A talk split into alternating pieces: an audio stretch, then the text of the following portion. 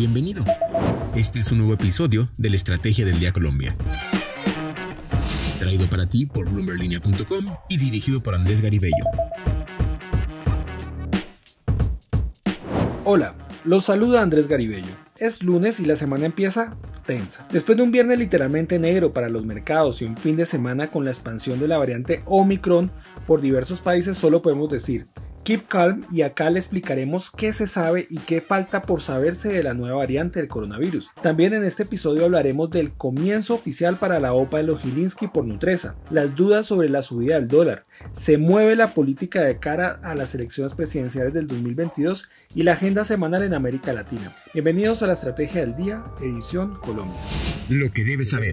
Cuatro datos para empezar el día. El primero, la tasa representativa del mercado amanece en 4.008 pesos con 13 centavos por dólar. El segundo, relacionado con el primero, a partir de este lunes la duda es si el peso colombiano seguirá perdiendo terreno frente al dólar y sobrepasará máximos históricos de los 4.200 pesos.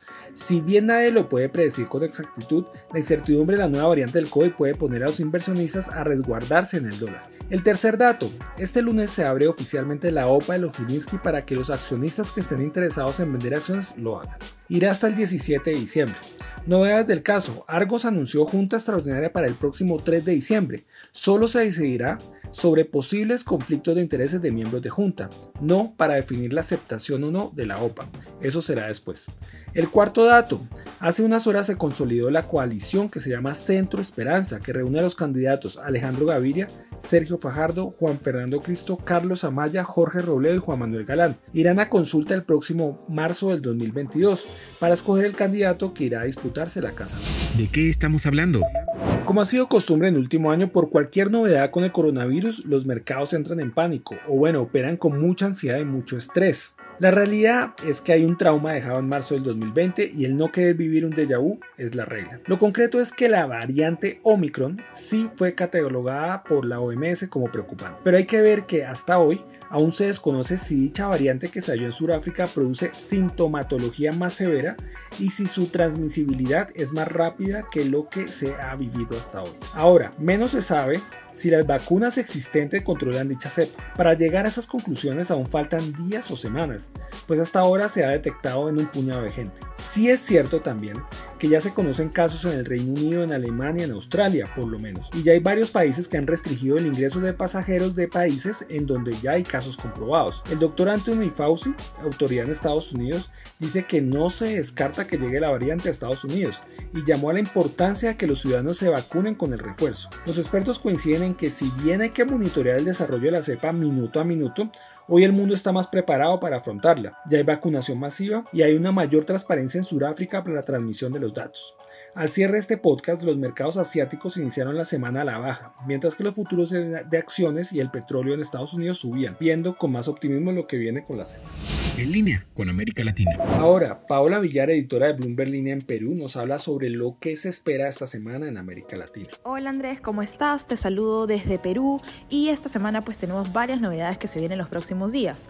Justamente voy a empezar hablando por la nación peruana y este miércoles primero de diciembre vamos a tener el dato de inflación del mes de noviembre que sigue alta como en otros países de la región a raíz del incremento de los precios al consumidor en los rubros de energía y de alimentos sobre todo.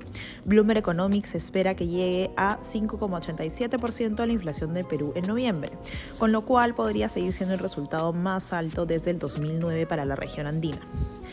El miércoles primero de diciembre también se va a conocer el índice de la actividad económica de octubre en Chile, que habría aumentado un 14,2% en octubre con respecto al año anterior, tras un avance de 15,6% en septiembre.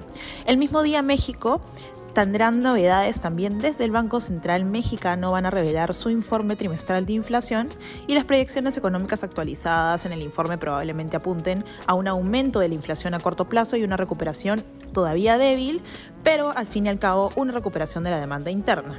Finalmente, el jueves 12 de diciembre se conocerá el PIB del tercer trimestre de Brasil. Las predicciones de los economistas de Bloomberg sugieren un leve avance, aunque es posible un resultado ligeramente negativo. Aquí se prevé que el indicador muestre que tras una fuerte recuperación a principios del 2021, la economía se haya estancado en su mayor parte.